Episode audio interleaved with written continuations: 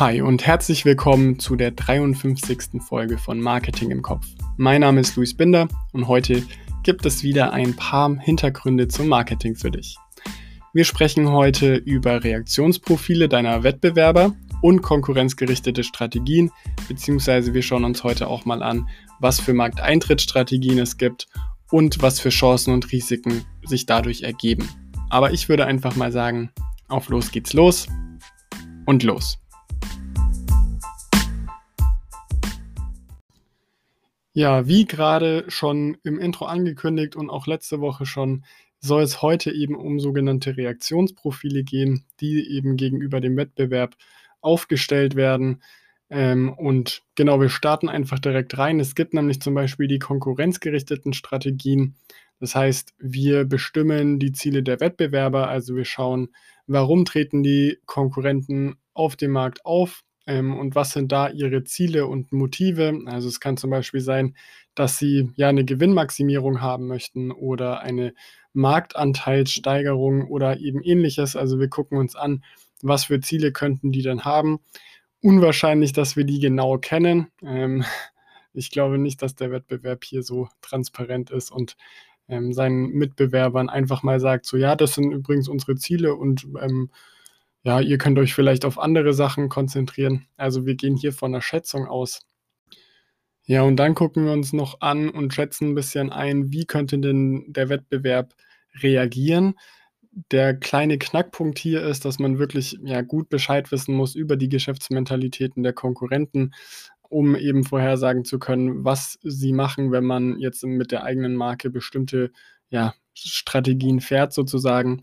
Also da guckt man sich an, wenn wir jetzt mit unserer Marke eine Preissenkung durchführen, wie reagiert dann der Wettbewerb, beziehungsweise wenn wir ein neues Produkt einführen, was machen dann die Konkurrenten und da gibt es eben verschiedene Reaktionsprofile. Also es kann zum Beispiel sein, dass sie eher zurückhaltend sind und sagen, ja, okay, neue Produkte, das sollen die erstmal ausprobieren und dann kommen wir vielleicht irgendwann nach. Oder sie sind zum Beispiel auch ja, selektiv, also sie suchen sich einzelne Aspekte dann raus, übernehmen die. Kann aber auch passieren, dass sie sehr, sehr aggressiv sind oder vielleicht auch unberechenbar. Aber hier ist es einfach wichtig, sich mal Gedanken darüber zu machen, wie denn der Wettbewerb hier reagieren könnte und was passieren könnte, wenn wir eben ja bestimmte Neuerungen oder bestimmte Maßnahmen auf den Weg bringen. Ja, und um noch besser zu verstehen, was jetzt letztendlich mit diesen Reaktionsprofilen gemeint ist und wie die sich dann letztendlich auch auswirken, hat der Herr Meffert sich noch ein paar Wettbewerbsstrategien überlegt. Meffert war ja auch schon das ein oder andere Mal hier im Podcast zu Besuch, sage ich mal, mit seinen Ideen und Strategien. Und er hat im Prinzip ja Verhaltensdimensionen aufgestellt, nennen wir das jetzt einfach mal, und unterscheidet hier einmal zwischen innovativ und imitativ und einmal zwischen wettbewerbsvermeidend und wettbewerbsstellend. Und aus diesen ja zwei Unterscheidungen jeweils ähm, entstehen dann eben vier Strategien, die man eben fahren kann oder nutzen kann.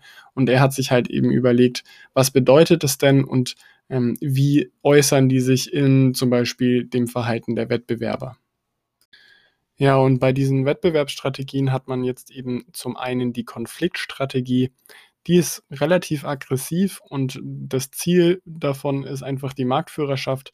Und wenn man diese Konfliktstrategie fährt, dann ist man auch bereit, sich ja, dem Wettbewerb zu stellen und meidet auch keine Konfrontation. Also beispielsweise äh, Flixbus oder Tesla sind hier zwei Unternehmen, die man hier nennen könnte. Die, also diese Konfliktstrategie ist dann eher angesiedelt bei innovativ und wettbewerbsstellend. Da ist eher so der Konflikt. Ähm, dann gibt es noch die Kooperationsstrategie. Die ist dann eher beim imitativen, aber auch beim Wettbewerbsstellenden. Also hier geht es darum, mit dem Wettbewerber zusammenzuarbeiten und zum Beispiel Lizenzen zu vergeben oder Joint Ventures zu erstellen strategische Allianzen, Franchising, also alles, was irgendwie in diese Richtung geht. Darüber hatten wir aber auch in den letzten Folgen schon mal gesprochen. Diese zwei Strategien sind also eher wettbewerbsstellend. Also wenn man von Konfliktstrategie oder Kooperationsstrategie spricht, dann ist es eher, ja, man stellt sich dem Wettbewerb und ist auch bereit, hier ein bisschen ja, Action zu machen, sage ich mal. Und dann gibt es aber auch eben, wie gesagt, noch die wettbewerbsvermeidenden Strategien. Das ist zum einen die Ausweichstrategie, die ist eher dann bei der innovativen Seite verankert. Also man versucht wirklich besonders innovative oder schwer zu kopierende Leistungen zu ja, erbringen und dazu eignen sich häufig dann irgendwelche Nischen, in die man eben eintritt, beziehungsweise oft ist es dann auch so, dass es irgendwelche abgeschirmten Marktsegmente sind. Grundsätzlich versucht man hier Markteintrittsbarrieren aufzubauen und ja, das wird meistens einfach dadurch realisiert, dass man eben so einen Innovationsvorsprung hat gegenüber dem Wettbewerb das ist dann also eher die Ausweichstrategie. Und als letztes gibt es dann noch die Anpassungsstrategie.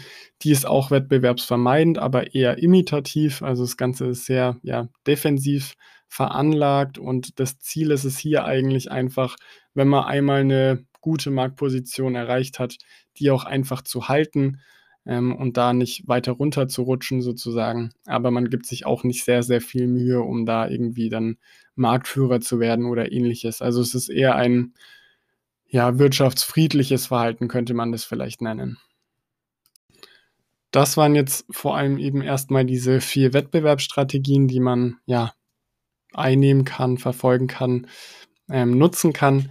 Und dann gibt es aber auch noch die Möglichkeit zu gucken, was für eine Rolle hat das Unternehmen denn dann im Zielmarkt.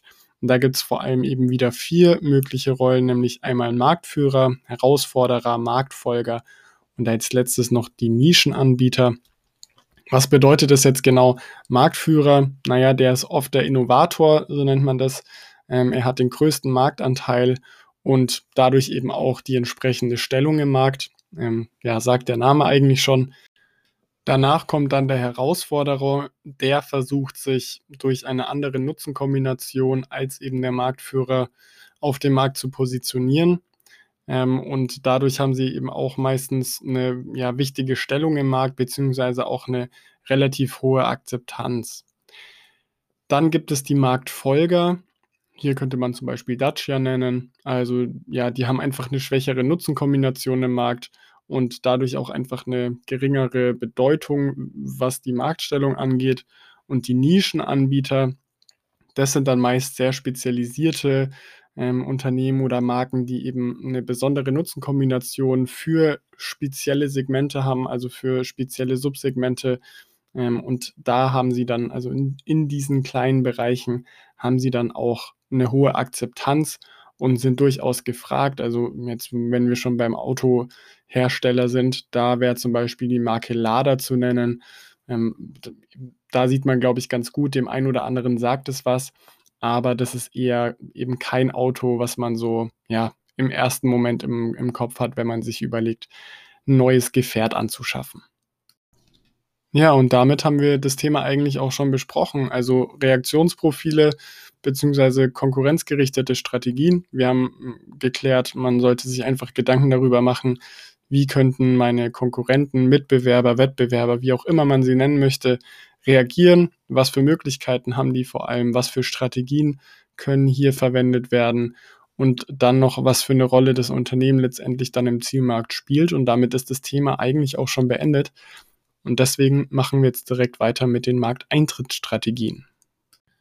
Ja, die Markteintrittsstrategien sind eigentlich auch relativ simpel. Also es gibt vor allem drei Stück, die man irgendwie verfolgen kann.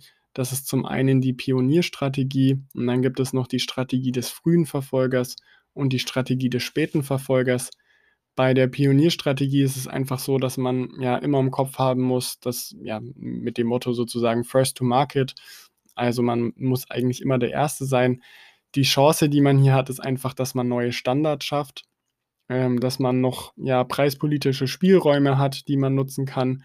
Und man hat vor allem auch Kostenvorteile dadurch, dass man einfach einen Vorsprung hat mit der Erfahrungskurve, ähm, die man eben erzeugt. Ähm, dadurch, dass man einfach als erstes quasi im Markt ist, kann man als erstes Erfahrungen sammeln und dann relativ schnell auch schon ja Kostenvorteile für sich beanspruchen, die eben andere Marktteilnehmer dann ja erst noch für sich gewinnen müssen, sozusagen. Ja, die Risiken, die man als Pionier auf jeden Fall hat, sind hohe Markterschließungskosten. Dann ist es einfach unsicher, wie sich der Markt entwickelt. Bin ich mit meinem Produkt wirklich in, ja, treffe ich damit den Zeitgeist oder interessiert es eigentlich keinen? Und dann kann ich letztendlich auch keine Technologiesprünge nutzen, so wie das meine Konkurrenten vielleicht tun können. Wenn es jetzt eine große Entwicklung gibt und ich der Erste bin in diesem Bereich, ähm, ja, dann können einfach die Konkurrenten davon profitieren und ich habe halt niemanden vor mir, der das gemacht hat. Dementsprechend kann ich das nicht nutzen. Aber ja, Pionierstrategien oder Unternehmen, die diese Strategie fahren, sind wichtig. Wenn wir uns überlegen, sowas wie Handys, MP3-Player, Touchscreen oder alles Mögliche, das würde es ja eigentlich auch alles nicht geben, wenn es eben keine Unternehmen geben würde, die sagen, okay, wir nutzen das jetzt für uns. Und man muss sich ja auch immer überlegen, klar gibt es die Ungewissheit, dass, ja, dass man nicht weiß, wird es wirklich vom Markt aufgenommen. Also zum Beispiel Google Glass, das ist vielleicht auch ein gutes Beispiel. Das Produkt an sich war gut, aber der Markt war im Prinzip einfach noch nicht bereit dafür. Das war natürlich dann ja schlecht für Google, aber wenn sie das zu einem richtigen Zeitpunkt gemacht hätten, also jetzt zum Beispiel so ähm, um die, ja, in den nächsten ein, zwei Jahren, ich glaube, da wird einfach noch viel passieren. Da kommen jetzt auch andere Unternehmen, die immer mehr in die Richtung machen. Dann wäre es vermutlich der richtige Schritt gewesen. Klar hat man das Risiko, aber wenn es funktioniert, so wie zum Beispiel das iPhone, dann hat man einfach, ja, dann geht's ab, sage ich mal. Aber wenn man jetzt trotzdem sagt, so, mh, hm, diese Pionierstrategie ist mir ein bisschen zu heikel, dann kann man natürlich auch die, ja, die Strategie des frühen Verfolgers wählen. Also da hat man quasi das Motto Second to Market. Ähm, man orientiert sich am Pionier, ähm, versucht ja Qualitätsverbesserungen und Anwendungserweiterungen in die Produkte reinzubringen und berücksichtigt auch dann direkt neue Kundenanforderungen, die man einfach daraus ziehen kann, dass es das Produkt in gewisser Weise schon gibt. Die Pioniere können das, wie gesagt, nicht, weil das Produkt ist noch nicht vorhanden und man weiß noch nicht genau, was der Kunde letztendlich auch haben will. Was für Vor- und Nachteile habe ich, wenn ich den frühen Verfolger wähle? Chancen habe ich auf jeden Fall in dem Sinne, dass ich ja die Markterfahrungen, die der Pionier schon gemacht hat, ja schon nutzen kann und für meine Produkte nutzen kann. Außerdem habe ich ein geringeres Markteintrittsrisiko als eben der Pionier, weil ich da gegebenenfalls schon weiß, okay, das Produkt funktioniert und es kommt bei den Kunden an. Und ich habe einfach die Luxussituation, sage ich mal, dass der Markt noch nicht wirklich verteilt ist. Es gibt den Pionier und vielleicht noch zwei, drei andere Wettbewerber, aber es ist noch nicht ganz fest, wer jetzt wo die Nase vorne hat. Also das sind auf jeden Fall die Chancen, die ich als früher Verfolger habe. Ein Nachteil ist natürlich, dass der Pionier im Idealfall schon Markteintrittsbarrieren aufgebaut hat, ähm, ja, die ich eben erstmal überwinden muss, um beispielsweise irgendwelche Maschinen aufzubauen oder sowas oder einzukaufen. Dann ist natürlich auch noch das Problem, dass ich ja eine Eigenständigkeit im Vermarktungsprozess habe und ich muss hier auch schon erste Preiszugeständnisse machen, einfach weil ich eben ja nur die zweite Wahl bin. Der Pionier war vor mir da und da ist meistens dann einfach der Kunde so, naja, aber die haben ja damit angefangen und die haben das entwickelt und dann kaufe ich ja eher bei dem. Was ist denn mein Vorteil, wenn ich bei dir kaufe? Und hier ist halt der Preis meistens dann schon ja, schon ein 'n großer Punkt, sage ich einfach mal. Also, um hier vielleicht mal auch noch ein Beispiel zu nennen, um das einfach konkreter zu machen. Leica war damals einfach die Nummer eins, also das waren die Pioniere und dann Panasonic, Sony oder Fuji zum Beispiel, das waren dann eher so, ja, die frühen Verfolger. Ähm, die haben das ein bisschen günstiger gemacht. Das war einfach, ja, so wie eben gerade beschrieben bei den frühen Verfolgern, da sind zum Beispiel, weil ich auch gerade gesagt hatte, vom Pionier aufgebaute Markteintrittsbarrieren. Da kommt es teilweise auch dazu oder generell bei den Risiken, dass es ja Preisabsprachen gibt zwischen den Unternehmen, ähm, dass der Pionier sagt, ey, pass auf, du kannst es schon machen, aber mach's doch ein bisschen teurer oder günstiger oder wie auch immer. Also es gibt dann Preisabsprachen, das Ganze ist natürlich illegal aber man bekommt ja immer mal wieder mit, dass es zwischen Unternehmen Preisabsprachen gibt. Äh, nur damit du das schon mal gehört hast, mach das auf keinen Fall, wenn du irgendwie eine, eine Idee hast, wie du einen früher Verfolger machen oder werden kannst. Tu es nicht, lass es einfach, wenn es auffliegt. Dann äh, schlechte Presse, schlechte, schlechte PR, auch Teil des Marketings und das wollen wir ja vermeiden. Ja, und als Letztes gibt es dann eben noch die Strategie des späten Verfolgers oder auch, ja, man, das läuft dann eher unter dem Motto Later to Market. Ähm, hier ist ganz plump gesagt der Ansatzpunkt einfach die Inno Im Imitation von Innovationen. Also ich versuche irgendwelche Produkte einfach nachzubauen. Ähm, da hat man aber auch den Zwang eben, ja, Produktionsprozesse ähm, zu rationalisieren, beziehungsweise einfach auch zum Beispiel den Mengendegressionseffekt auszuschöpfen.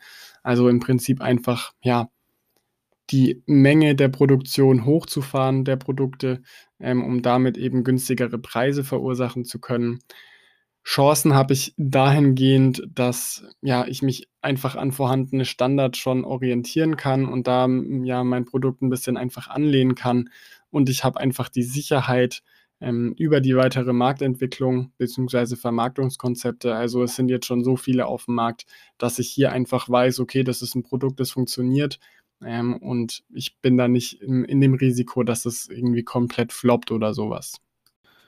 Ja, aber man hat eben einfach den Nachteil, dass der Markt schon vorverteilt ist. Also was auf der einen Seite ein Vorteil ist, weil ich weiß, okay, das Produkt funktioniert, ist auf der anderen Seite natürlich ein Nachteil, weil ich habe schon die Big Player irgendwie in diesem Bereich ähm, und da ist der Markt schon relativ gut verteilt. Außerdem habe ich einfach Image- und Kompetenznachteile. Also die ja, Unternehmen oder Marken, die jetzt schon auf dem Markt sind, die konnten sich einfach schon hm, ja, ein entsprechendes Image aufbauen, beziehungsweise auch Kompetenz zeigen. Wenn man hier jetzt einfach in den Markt kommt, dann ist man meistens einfach der, der es halt nachmacht und der jetzt gesehen hat, okay, das funktioniert und jetzt machen die das halt auch noch. Und man hat eine ganz, ganz große Gefahr, dass es eben zu Preiskämpfen kommt, die letztendlich für denjenigen, der eben der späte Verfolger ist, dann dazu führen, dass er pleite geht, ähm, beziehungsweise dass es so, ja, dass die Preiskämpfe so extrem sind, dass es einfach nicht mehr wirtschaftlich ist, weil klar, als später Nachfolger, so wie schon bei dem frühen ähm, Verfolger, da muss ich gucken, kann ich mit dem Preis vielleicht irgendwie was machen. Und die Big Player, sage ich jetzt einfach mal, die haben einfach schon so viele Kunden, dass die auch kurzfristig dann mal ähm, auf, ja, auf Umsatz verzichten können einfach und dementsprechend dich dann quasi zerstören, indem sie ja die Preise einfach so runterschrauben, dass du damit nicht mehr wirtschaftlich handeln kannst. Beziehungsweise auch die haben sich ja dann im Idealfall schon ja diesen Mengendegressionseffekt so stark zu Nutzen gemacht, dass die Kosten bei ihnen noch geringer sind als das, was du liefern kannst. Und dadurch wird das Ganze einfach ja, risikoreich. Aber wie immer, also man hat ja bei allen Bereichen Risiken und Chancen, ähm, nur weil man jetzt vielleicht die Strategie des späten Verfolgers wählt. Wenn das ein entsprechender Bereich ist, dann kann es gut sein, dass du hier auch Erfolg hast. Wenn du als Pionier natürlich First to Market eine wirkliche Innovation auf den Markt bringst, dann hast du halt einfach, ja, dann hast du einfach die Position im Markt zu sagen, okay, wir sind die Ersten, die das rausgebracht haben, wir entwickeln das direkt weiter, wir haben entsprechende Technologievorsprünge ähm, und können die gut ausspielen. Gleichzeitig, wenn du halt ein Produkt auf den Markt bringst, was einfach keinen interessiert oder, oder was auch einfach keiner haben will, dann hast du halt, ja, ins Klo gegriffen, sagt man so schön. Also dann ist halt auch einfach vorbei. Es hat einfach alles Vor- und Nachteile. Also egal, was du wählst, ähm, sei dir einfach darüber bewusst, auf was du vielleicht achten musst. Ähm, das ist vielleicht ein ganz guter Punkt. Also wenn du die, der späte Verfolger bist, dann sei dir einfach darüber ja, bewusst, dass es eben zu Preiskämpfen kommen kann. Und dann musst du dir einfach überlegen, wie lange kann ich das mitspielen? Will ich das mitspielen oder habe ich vielleicht andere Vorteile, die ich dementsprechend auch im Preis niederschlagen kann?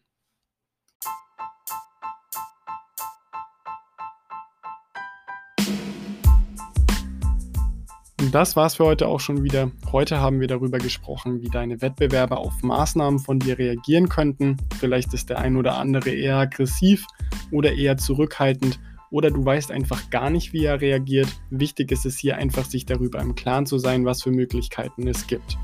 Außerdem haben wir über die Markteintrittsstrategien gesprochen, und wie zum Ende hin auch schon gesagt, letztendlich hat alles zwei Seiten und es gibt nicht eine gute und eine schlechte Strategie. Auch hier sollte man sich einfach im Klaren darüber sein, was die jeweiligen Strategien für einen selbst bedeuten. Das nächste Mal schauen wir uns dann die absatzmittlergerichteten Strategien an. Auch das ist mal wieder ein Thema, was erstmal sehr kompliziert klingt. Aber wenn wir das nächste Mal drüber gesprochen haben, dann siehst du hoffentlich, dass es eigentlich ganz einfach ist. Wir hören uns wieder ganz normal am Dienstag zu einer weiteren Folge von Marketing im Kopf News, wo es wieder um das Neueste rund ums Thema Marketing geht. Wenn dir gefällt, was du hörst, dann lass gerne eine 5-Sterne-Bewertung da und vergiss nicht, den Podcast kostenlos zu abonnieren. Und schreib mir gerne, was dir an der Folge am besten gefallen hat. Mich würde in dieser Folge vor allem interessieren, welche Strategie du am Markt oder bei den Markteintrittsstrategien am besten findest. Kleiner Hint hier für alle, die es nicht wissen. In den Show Notes findest du einen Link, über den du mir einfach eine Sprachnachricht schicken kannst oder du meldest dich zum Beispiel einfach über LinkedIn oder andere Möglichkeiten bei mir. Alles Wichtige dazu findest du einfach in den Show Notes. Ansonsten war es das heute von meiner Seite. Ich wünsche dir ein schönes Wochenende. Wir hören uns in der nächsten Folge. Mach's gut, bleib gesund und ciao.